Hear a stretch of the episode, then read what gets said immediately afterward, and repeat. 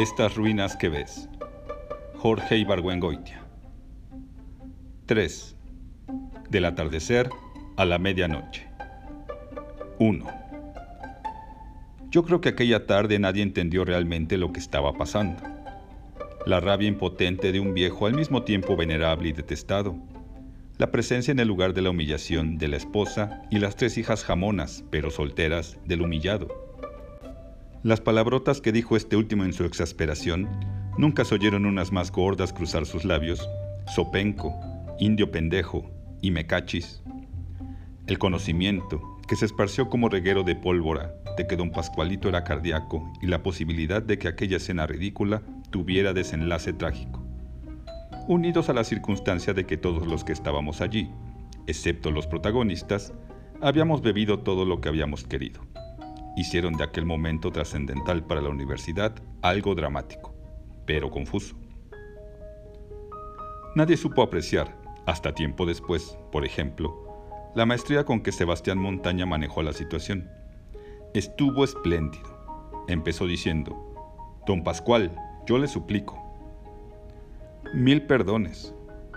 Si quiere usted, me arrodillo frases todas que contribuyeron a que don Pascualito se pusiera más furioso y más bravo. En este punto, Sebastián cambió de tono y le dijo, Serénese. El paso que va usted a dar es trascendental. Para terminar con, si insiste usted en darme su renuncia, escriba en ella que es definitiva e irrevocable. La ceremonia de la renuncia, como todo en la vida de don Pascual Requena, desde su noviazgo hasta su libro sobre tipificación de delitos, fue demasiado larga. Como el humillado se negaba a entrar en las oficinas, hubo que sacar una máquina de escribir al patio, y Juanito Barajas, el secretario de la universidad, tomó el dictado y produjo, después de varias correcciones, un texto que llenó cinco cuartillas a renglón seguido, al pie del cual firmaron los siete sabios de Grecia. Mientras esto ocurría en el patio principal, los que regresamos al lugar del banquete nos bebimos dos cajas de coñac Martel. Cuando salimos a la calle estaba atardeciendo. Por la de San Ignacio, cuesta abajo, se alejaban varias parejas, las mujeres con vestido de cóctel y los maridos cayéndose. Cuesta arriba caminaban penosamente dos licenciados del brazo, cantando El maldito a huevo. La familia Revirado y Rocafuerte se metieron a fuerzas en el coche chiquito que Gloria conducía, que un instante después estuvo a punto de aplastarme contra el testerazo que hay donde se junta la calle de San Ignacio con la del Sol. Gloria se despidió de mí agitando la mano y sonriendo, sin darse cuenta de que yo había dado un brinco que me salvó la vida por pura casualidad.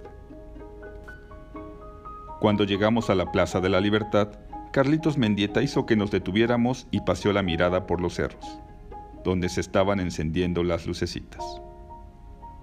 Al atardecer, dijo con voz temblorosa, los cerros de Cuébano se tiñen de color de rosa. Esto lo dijo el varón de Humboldt. ¿Qué varón de Humboldt ni qué ojo de hacha? dijo Malagón. Eso lo dijo Gabriela Mistral cuando pasó aquí dos días en 1934. En ese momento Espinosa se dio cuenta de que su mujer no estaba con nosotros. Dejamos a Carlitos y a Malagón discutiendo el origen de la frase citada y volvimos sobre nuestros pasos en busca de Sarita. Habíamos dado unos cuantos pasos cuando la vimos venir. Cojeaba, estaba despeinada, tenía las mejillas húmedas de lágrimas, parecía desesperada. Espinosa corrió hacia ella y la tomó en sus brazos. ¿Qué tienes? ¿Qué te hicieron? ¿Quién te faltó al respeto? Miró a su alrededor y vio que unos ejidatarios se alejaban por la calle del sol. Yo noté que a Sarita le faltaba un zapato. Ella dijo entre sollozos, Allí, y señaló una coladera del desagüe. Espinosa de haber imaginado a su esposa siendo violada en la coladera del desagüe por los ejidatarios que acababan de dar vuelta en la esquina. Pero en vez de seguirlos para reclamarles, condujo a su mujer cariñosamente y con mucho cuidado hacia la Estatua de la Libertad. Una gorda con lanza, los pechos de fuera y gorro frigio, y la sentó en el basamento.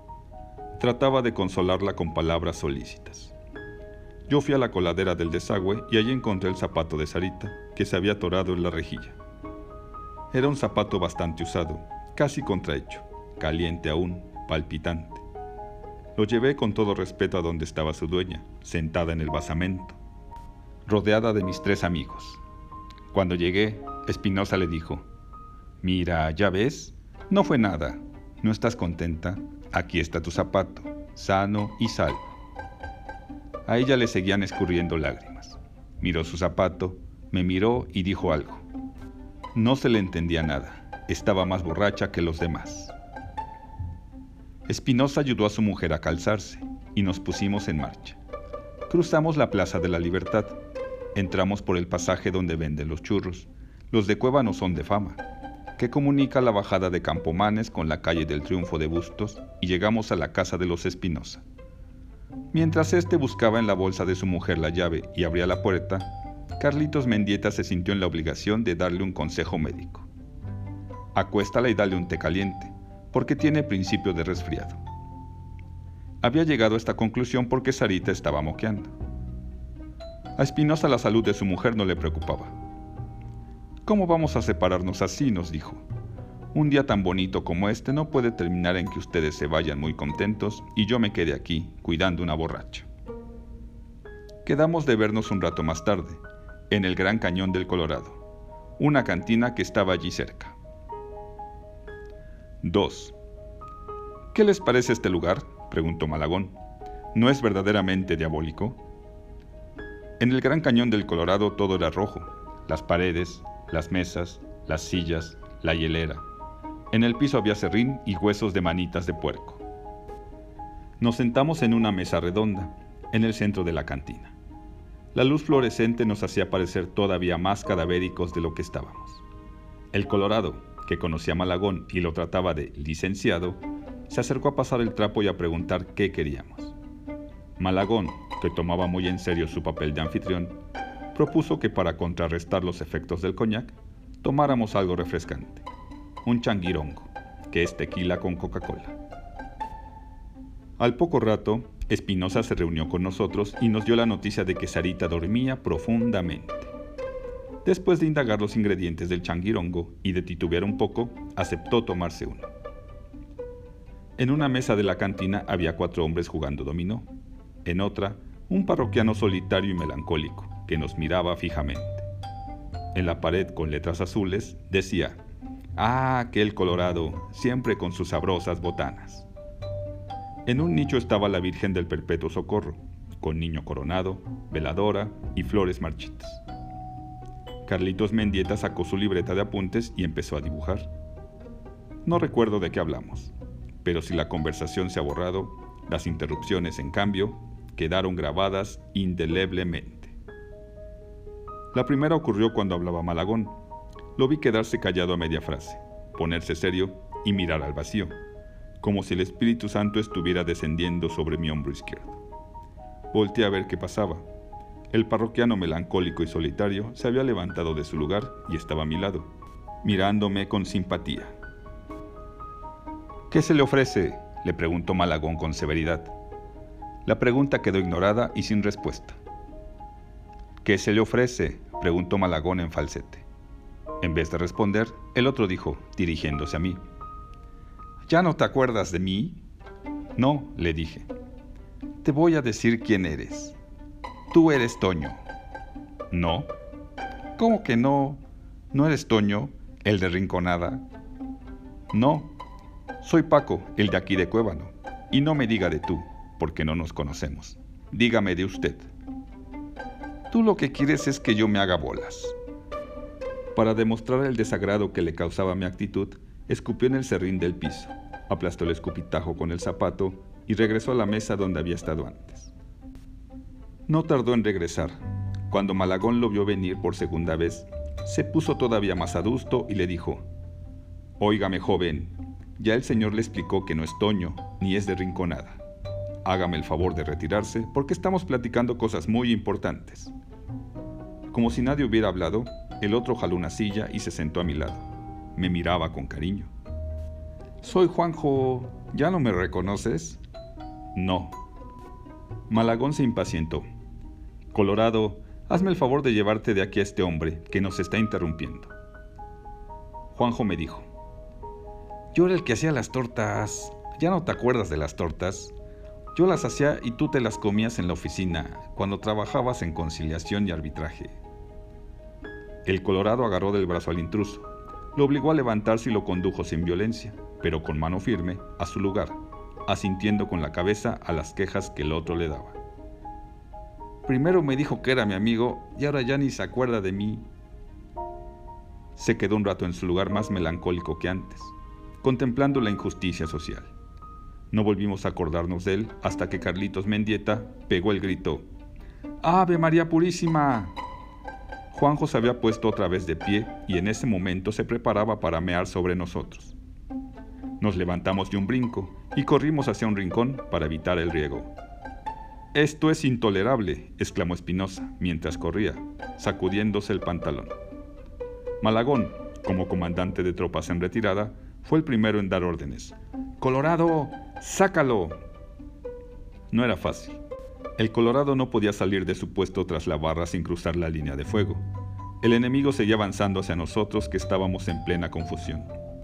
Afortunadamente, los que estaban jugando dominó fueron en nuestro auxilio. Dejaron el juego y se echaron sobre el orinante, tomándolo por la espalda. Lo abrazaron, le pusieron una zancadilla, lo tumbaron al piso, se revolcaron con él, lo levantaron en vilo, lo llevaron a la puerta y le dieron puntapiés para que se fuera. La armonía que hubo después en el Gran Cañón fue admirable. Para agradecer a los del dominó su oportuna intervención, les convidamos una copa. Para desagraviarnos y quitar la mala impresión que pudiera habernos causado el incidente, el Colorado convidó una copa a todos. Y para que nadie saliera perjudicado, Malagón dijo que nosotros pagaríamos la cuenta del Juanjo, el corrido. Hubo brindis. Señores licenciados, por sus mercedes, dijeron los del dominó. Compañeros, por las de ustedes, dijo Malagón, que adoptaba tono revolucionario cada vez que le convenía. El Colorado sacó una escoba, barrió el serrín meado y espolvoreó serrín nuevo. Al hacer esto, recogió un objeto del piso, lo llevó a la mesa de los que jugaban dominó y les preguntó si era de alguno de ellos. Nos preguntó lo mismo a nosotros. Nadie reconoció el objeto. Era una cajita de hoja de lata antigua, de pastillas para la tos. Como ustedes pagan lo del señor que se acaba de ir, dijo el cantinero, esta caja y lo que tenga dentro es suyo. La dejó en la mesa. Carlito se interesó en la cajita como antigüedad, pero advirtió que aquellas pastillas eran contraproducentes. Yo agité la caja y me di cuenta de que lo que tenía dentro no eran pastillas.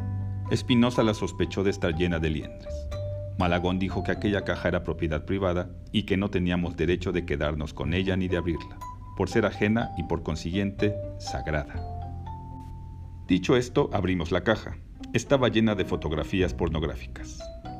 ¡Qué ingenioso! dijo Carlitos Mendieta examinando una foto que ilustraba la posición llamada El salto del venado.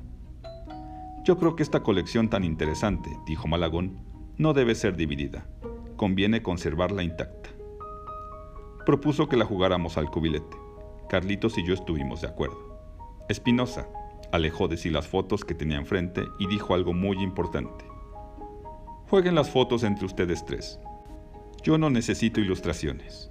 En ocho años que tenemos de casados, mi mujer y yo hemos recorrido toda la gama de la experiencia sexual. Los otros, que éramos solteros, lo miramos con respeto. El Colorado llevó el cubilete a la mesa. Yo tiré pachuca. Carlitos Mendieta par de y Malagón ganó las fotos con tres dieces. Muy satisfecho, la puso otra vez en la cajita y las guardó en la bolsa interior del saco. Con eso terminó la sesión en el Gran Cañón del Colorado. 3. Malagón vivía en el callejón de la Potranca, en casa buena de barrio pobre, decía él, de dos pisos, con balcón corrido.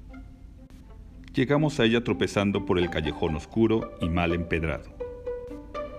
A pesar de la oscuridad, Cinco niños gangosos estaban jugando fútbol frente a la puerta de Malagón con una pelotita de hule. Tan absortos estaban en el juego que tuvimos que empujarlos para hacerlos a un lado. No se daban cuenta de que cuatro adultos borrachos estaban forzando el paso para entrar por el gol. Una vez dentro, Malagón encendió las luces, subimos las escaleras y llegamos a la biblioteca. Malagón nos enseñó una primera edición del Presbítero Bóveda y sirvió, algo corto y fuerte, para el desempance. Brandy del país. Estábamos hojeando al presbítero cuando ocurrió la catástrofe. Primero se oyó el impacto. Después vimos la pelotita de hule que acababa de golpear en la vidriera, rebotando en el balcón. Malagón palideció. Estaba furioso. Recuerdo la violencia con que abrió la vidriera, la intensidad casi epiléptica de su cuerpo cuando les mentó la madre a los niños futbolistas, y después la sorpresa con que escuché la respuesta. Los niños gangosos, a coro, usaron el nombre de Malagón como insulto. Sonaba horrible. Malagón levantó el brazo, oímos un cristal que se quiebra y después silencio en la noche. Malagón cerró la vidriera con movimientos reposados y aire satisfecho. Poco después llegó la policía. Nunca había nadie recibirla de tan buena gana. ¿Que hay una acusación contra mí? Muy bien. ¿Que una señora se queja de que rompió el vidrio de su ventana? Correcto. ¿Que tengo que presentarme en el juzgado para aclarar el asunto? Mejor. Vamos al juzgado y que la señora de enfrente se atenga a las consecuencias. Voy a levantar un acta y dejar constancia de las iniquidades que cometen a diario esos niños oligofrénicos de paladar taladrado. La presencia del sargento y del gendarme nos quitó la borrachera. Mientras Malagón buscaba entre sus papeles documentos que lo acreditaran dignamente, el sargento nos dijo aparte a los otros tres, Díganle a su amigo que más vale arreglarse aquí con nosotros, porque en el juzgado la cosa no va a estar tan sencilla. De nada sirvió el consejo. Malagón estaba tan entusiasmado ante la perspectiva de ir a la cárcel que no hubo manera de detenerlo. Cuando salimos a la calle, él tomó la delantera caminando con grandes zancadas por callejones estrechos que él escogía buscando el camino más corto para llegar al juzgado. Los de la escolta se fueron tras él por miedo de que se escapara, y nosotros tras ellos, por inercia. ¿No será este el momento de decir, pies, ¿para qué os quiero? Como hacen en las novelas de capa y espada? Preguntó Carlitos Mendieta, jadeante. No hubo ni tiempo de responderle. Los callejones se abrieron y desembocamos en la calle del Triunfo de Bustos, precisamente frente al caserón conocido desde 1910 como Los Juzgados Nuevos. 4. Entramos en un cuarto alumbrado por un foquito que colgaba del techo. En una banca estaba una mujer llorosa, rodeada de seis o siete amigas que trataban de consolarla. Supimos que habíamos llegado a nuestro destino, porque nos miraron como si fuéramos el diablo. En el otro extremo de la oficina estaba el licenciado Redoma tras de su escritorio. En la pared había una foto del gobernador Villalpando, un letrero que decía Agencia del Ministerio Público, y sobre el escritorio la cajita de hoja de lata de pastillas para la tos. En el rostro del licenciado Redoma podía leerse con claridad este mensaje. Este asunto no se arregla con 50 pesos. Vamos a hablarle a Sebastián Montaña, dijo Carlitos Mendieta y fue a pedir permiso para hablar por teléfono. La demandante no se había contentado con quejarse de la rotura de un vidrio. Acusaba a Malagón de intento de perversión de menores. Echándolas por la ventana, el demandado había puesto aquellas fotos al alcance de los hijos de la quejosa, que tenían 6, 7, 8, 9 y 10 años de edad respectivamente, y de atentado al pudor.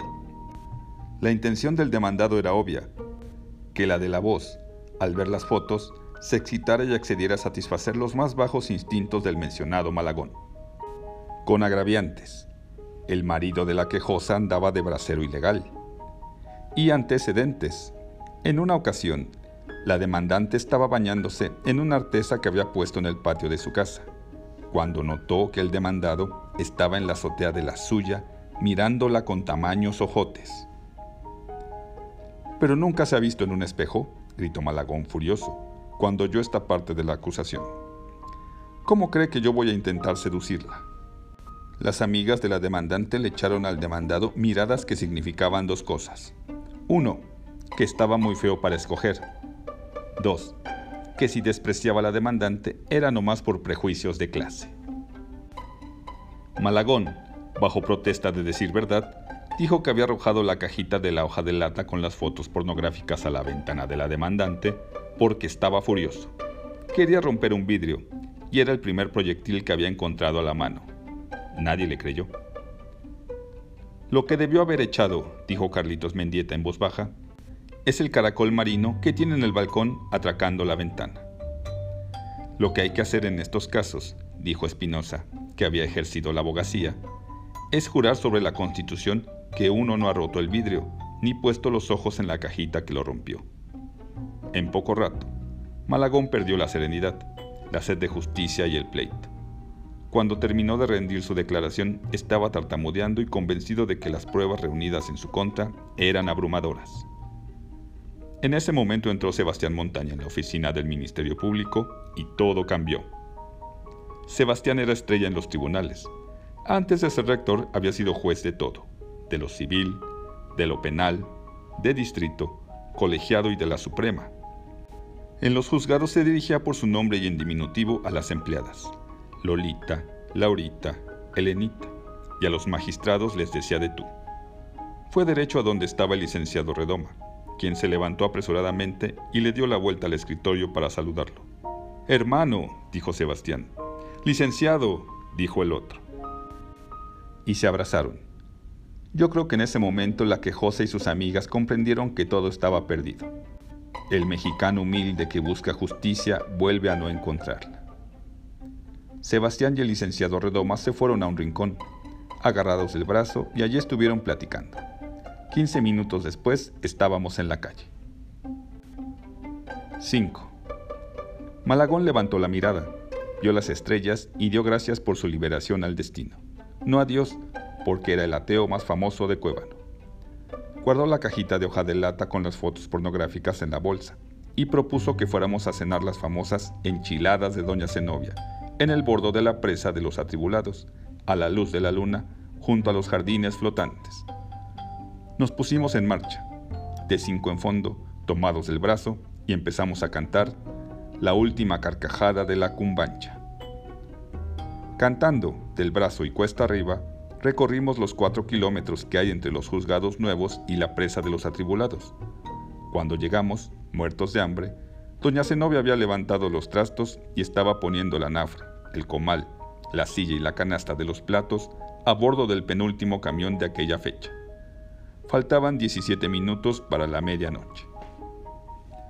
Nos separamos Sebastián Montaña, Espinosa y Carlitos Mendieta subieron en el camión con intenciones de ir a cenar bistec con papas en la Flor de Cuébano, que estaba abierta hasta la una de la mañana. Malagón me acompañó hasta el Hotel Padilla a pie. Caminamos en silencio, mirando el cimarrón, el perfil del Cristo en la noche clara, la luna reflejándose en el agua fangosa de la presa de los Teposanes, las siluetas de los fresnos y las araucarias en el Parque de las Tres Garantías las escaleras de Nuestra Señora de Cuébano, los insectos volando alrededor de los faroles. Malagón me preguntó, ¿será verdad que Espinosa y su señora han recorrido toda la gama de la experiencia sexual? Durante un rato caminamos discutiendo lo que cada quien cree que es toda la gama y sobre la experiencia sexual, cuando la casa de los Revirado estuvo a la vista. Me acordé de Gloria. Qué guapa es Gloria Revirado, dije. Sí, pobre. Porque pobre. Su historia es la más triste que he oído. Lo miré sin entender. Nos habíamos detenido en la parada del camión que queda frente al arco triunfal del Hotel Padilla. Malagón me dijo, Gloria nació con un defecto en una arteria que hizo que el corazón, al palpitar, se esforzara más de la cuenta. De tanto ejercicio, el corazón, que es un músculo como cualquier otro, fue creciendo y ahora Gloria lo tiene tan grande que apenas le cabe en el cuerpo. Es un corazón grande, pero enfermo. Puede reventar en cualquier momento. Sus padres la han llevado a los Estados Unidos. Ha estado en los sanatorios más caros. La han examinado los especialistas más famosos. Todos están de acuerdo. Gloria no tiene remedio. El día en que haga el amor por primera vez y tenga su primer orgasmo, el corazón va a estallar. Sonaron las dos en el reloj de Nuestra Señora de Cuébano. Se oyó el ruido del camión que bajaba rodando, con el motor apagado. Malagón lo abordó al pasar. En el estribo levantó la mano en despedida. El camino siguió rodando hasta perderse de vista en una curva. Miré la casa de los Revirado. Algo había cambiado, como que de ella salió una emanación melancólica. 4. Qué raro destino. Qué raro destino, dijo Rocafuerte durante el desayuno. Yo vine a negocio a Cuébano y ahora parece que voy a salir de aquí casado. Esto que tienes frente a ti, agregó, refiriéndose a sí mismo, comiendo una rebanada de sandía marchita, es un hombre en capilla. El día en que el gobernador firme el contrato de las computadoras, yo hablaré al doctor Revirado y le diré cómo, cuándo y con qué quiero casarme con su hija. Digo que es un destino raro, por lo inesperado. Yo, Paco, he tenido mujeres de todas formas, de todas edades, de todas clases de mañas, pues óyeme bien esto que voy a decirte. Ninguna me dio el golpe que me ha dado Gloria. Mientras él hablaba yo estaba pensando para mis adentros. ¿De qué está hablando este, si Gloria es inválida? Le pregunté si ella estaba enterada de sus planes matrimoniales. Él, en vez de contestarme, me contó la historia de su amor. Era así. El gobierno del estado de Plan de Abajo necesitaba máquinas de escribir nuevas. El doctor Revirado era amigo del gobernador y también del gerente de Wentworth Smith de México. Él dio a la compañía el pitazo y se encargó de presentar con el gobernador al enviado de la compañía, Rocafuerte, cuando llegó a Cuevana. Es muy cierto que el doctor Revirado estaba pensando en la comisión que le toca. Pero no vayas a creer que el trato que me ha dado es por conveniencia. Es amistad de la buena dejó una operación pendiente con tal de llevarme a visitar la troje de la requinta y la pared frente a la que fue fusilado el licenciado Sendejas. Otra vez, en lugar de atender a un enfermo de peritonitis, me llevó a visitar el mausoleo de la familia Retana. Una noche me invitó a cenar en su casa. Allí conocí a Gloria y con eso, debo confesarte, me dio la puntilla. Al servirse frijoles refritos, dijo, lo que más me gusta de Gloria es su ingenuidad es una muchacha que carece por completo de malicia. ¿Crees tú que eso sea normal? ¿Que me atraiga una mujer por honesta? A veces se me ocurre que soy un degenerado. Para tranquilizarlo, le dije que Gloria era lo bastante guapa para que sin perversidad de por medio le dieran a uno ganas de acostarse con ella. Iba a decirle que eso precisamente me había pasado a mí cuando me la presentó, pero preferí callarme la boca. Mientras yo hacía el elogio de Gloria, Rocafuerte me miraba con desconfianza, como dudando si estaría yo faltándole al respeto a su novia. Ha de haber decidido que no, porque siguió su relato. Tanto le gustó Gloria, me dijo, que quiso volver a verla. Por eso le buscó ramificaciones al negocio y lo hizo crecer hasta que las ventas posibles de su compañía al estado de plan de abajo pasaron de unas cuantas máquinas de escribir a un sistema complicado de computación del que todo el mundo hablaba. Ya no más falta que el Congreso local apruebe la operación, lo cual es pura formalidad, para que se firme el contrato. El doctor y la rapaceja estaban encantados con la habilidad de Rocafuerte para los negocios, como que iban a recibir parte de la comisión. Lo veían como si fuera de la familia, pero lo trataban mejor que a los hijos varones y le otorgaban una tolerancia rayana en el alcahuetaje. Un día, según Rocafuerte, el doctor se llevó el periódico y las pantuflas a otro cuarto para dejarlos solos a él y a Gloria. En otra ocasión la rapaceja le dijo a su hija, lleva al ingeniero al fondo de la huerta para que vea el rosal de Castilla. Yo conozco a las mujeres, me dijo el joven de porvenir. Cuando una señora dice eso, es que tiene el ojo puesto en yerno. Todo esto no era más que el marco. En el centro estaba su amor por Gloria. Es una muchacha formidable, me dijo. Una mañana me agarró del brazo y me llevó por una calzada de eucaliptos que casi nadie conoce a ver los jardines flotantes. Una tarde en la que yo estaba jugando ajedrez con el doctor, Gloria interrumpió el juego para llevarme a ver meterse el sol entre las montañas desde el bordo de la presa de los Tepozanes. ¿Te das cuenta? Es una romántica. Yo soy un hombre muy práctico, pero me da gusto que haya gente así. Por cierto que, cuando estábamos en el bordo, empecé a sentir una sensación extraña. Yo estaba recargado en la balaustrada y ella se había colocado de tal manera que con el pecho me rozaba ligeramente el brazo. Si hubiera sido otra mujer, yo hubiera pensado que se me estaba insinuando. Pero tratándose de Gloria, todo es diferente. Era pura alegría que sentía de estar junto a mí contemplando un espectáculo bellísimo. Cuesta trabajo comprender que, a pesar de haber vivido mucho tiempo en ciudades, Gloria sigue siendo una muchacha de provincia. Estuve a punto de preguntarle si estaba enterado de que la muchacha de provincia iba a morírsele entre los brazos en el primer momento culminante, pero no me atreví. Nos separamos en el vestíbulo del hotel. Rocafuerte subió a lavarse los dientes. Tenía cita con el secretario de gobierno. Y yo salí del hotel. Estaba atrasado. Mi primera clase de literatura medieval, que no había preparado, empezaba en 20 minutos. Salí a la calle. Pasé bajo el arco triunfal pensando que convenía iniciar el curso con algunas ideas generales sobre las condiciones sociopolíticas de Europa en la Edad Media. Y crucé el paseo de los Teposanes contando los reinos árabes de España en tiempos de Alfonso el Sabio. Cuando llegué a la parada del camión, me vino la idea de dar el antecedente romano, que desequilibró el plan que acababa de trazar. En ese momento vi otra vez la casa de los Revirado y su emanación melancólica volvió a apoderarse de mi mente. La gloria de Rocafuerte, novia de pueblo y joven romántica, no tenía ningún interés. En cambio, Gloria, imaginada detrás de aquellas paredes, a solas con su enfermedad, era un personaje trágico. Estaba yo pensando en la ironía de que algo bello, noble e inalcanzable estuviera encerrado en aquella casa tan fea. Cuando se abrió la puerta de esta y lo bello, noble e inalcanzable apareció con unos libros apretados contra el pecho. Bajó la escalera con agilidad y subió en el cochecito con espectáculo de piernas. Un momento después, el cochecito arrancó con estruendo, dio una vuelta cerrada, tomó el carril derecho librando por unos centímetros al camión que subía la cuesta, y se detuvo frente a mí. Gloria abrió la portezuela. ¿Va usted a clase?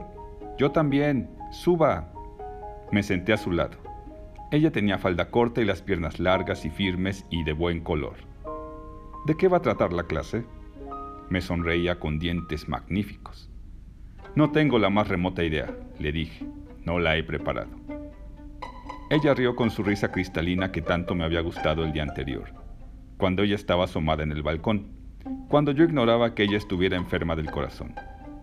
Ahora la misma risa tenía algo de presagio, que me hacía pensar en cosas trascendentales, como la condición humana, la imperturbabilidad divina, etc. Ya me lo imaginaba, dijo Gloria refiriéndose al que yo no hubiera preparado la clase. Lo vi pasar a la medianoche frente a mi casa cantando la comparsita del brazo de sus amigos. ¿Para quién fue el gallo? Comprendí que como buena cuenavanense frívola, estaba convencida de que toda acción masculina tiene motivos galantes. Si canta uno a la medianoche es porque está enamorado y porque va caminando derecho a la ventana de la mujer amada. Por más que traté, no hubo manera de convencerla de que a veces está uno borracho y para celebrar que un amigo se ha librado milagrosamente de la cárcel, se pone a caminar por las calles, cantando y mirando la luna para rematar. Lo que no ocurrió. El paseo comiendo enchiladas en el bordo de la presa de los atribulados. Esta incomprensión, viniendo de una mujer bella y condenada a morir joven, me pareció exasperante. ¿No se da cuenta, exclamé, de que la vida no es el nido de lagartos que tienen las mujeres de por aquí metido en la cabeza? Este exabrupto ella lo tomó como otro juego galante y soltó otra carcajada cristalina. Para cambiar de conversación, le pregunté dónde había estudiado. Su currículum vitae, como el de la mayoría de las cuevanenses, era patético. Primaria y secundaria con las Madres Redentoristas, preparatoria en la Ciudad de México, con las Hermanas del Divino Verbo. Después, sus padres habían querido que aprendiera inglés y le habían mandado dos años a Houston. Como que allí están, pensé, los mejores especialistas en males cardíacos. Con las monjas adoratrices, dos años en filosofía y letras en México, eran su única instrucción laica. Ahora estaba a mi lado, yendo a su primera clase en la Universidad de Cuébano. Mientras ella hablaba yo la miraba. A primera vista nadie hubiera creído que estuviera tan enferma.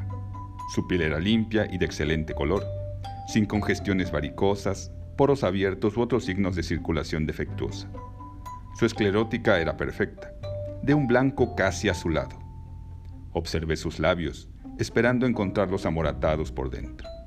Nada, al contrario, eran frescos y carnosos. Manejando era peligrosa. Cada minuto era un riesgo. Sospecho que no sabía que la velocidad de los coches se puede regular era arbitraria. Vio a 100 metros de distancia que una anciana reumática empezaba a cruzar la calle y no disminuyó la velocidad, ni se desvió. Siguió platicando como si nada pasara y no cortó la frase ni cuando las llantas izquierdas del coche pasaron sobre el talón de una chancleta. En cambio, frenó bruscamente, con golpe de mi frente en el parabrisas, para dejar pasar un perro. En otra ocasión entró en sentido contrario y casi atropelló a un hombre que bajaba, mirando para otro lado por el callejón del estaño. Las curvas las tomaba indecisa, como quien viaja en el lomo de una serpiente y no sabe la forma que va a adoptar en el momento siguiente. No era una muchacha común.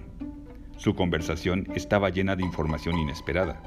Por ejemplo, las monjas redentoristas insistían en que sus alumnas internas usaran corpiño y calzones, de manta en el verano, de franela en el invierno. Su hermano mayor, que era ingeniero y vivía en otra parte, tenía cinco años cuidándose de una amibiasis imaginaria, que lo hacía lavar subrepticiamente para que las criadas no se ofendieran, por segunda vez todos los platos con agua clorinada. El agiotista madroño, a quien vimos por San Felipe Neri caminando cuesta abajo, tenía la costumbre de terminar su caminata tocando la pata del unicornio de bronce que está a la entrada del Teatro de la República, etc. No anteponía pos ni agregaba tú a cada frase, como acostumbran hacer la mayoría de los cuevanenses. Pos te diré tú. Empezando por su madre. Ni abría las vocales, lo que le daba a su conversación una distinción notable, para ser cuevanense. Estacionó el coche con bastantes trabajos en la calle del Sol, al apearse noté dos cosas que me llamaron la atención. Un joven estudiante, que estaba parado en la esquina, miraba en nuestra dirección fijamente. Gloria, que estaba cerrando la portezuela, se había puesto roja. Entramos junto en la universidad y en el patio nos separamos. Yo fui a orinar. En la Universidad de Cuébano los excusados están en un semisótano. Arriba del mingitorio hay una ventila, a través de la cual puede uno ver, mientras orina, las piernas de los que están en el patio. Aquella mañana alcancé a ver, entre el bosque de piernas, a Gloria, que había llegado al otro extremo del patio y empezaba a subir la escalera. Y al joven estudiante que acababa yo de ver parado en la esquina, que la alcanzaba, la tomaba del brazo y la obligaba a detenerse. Él le dijo algo, una o dos palabras no más, y ella se molestó. Después él siguió subiendo la escalera de tres en tres peldaños. Ella se fue tras de él quizá explicándole algo que él no había entendido y que estaba juzgando con demasiada severidad.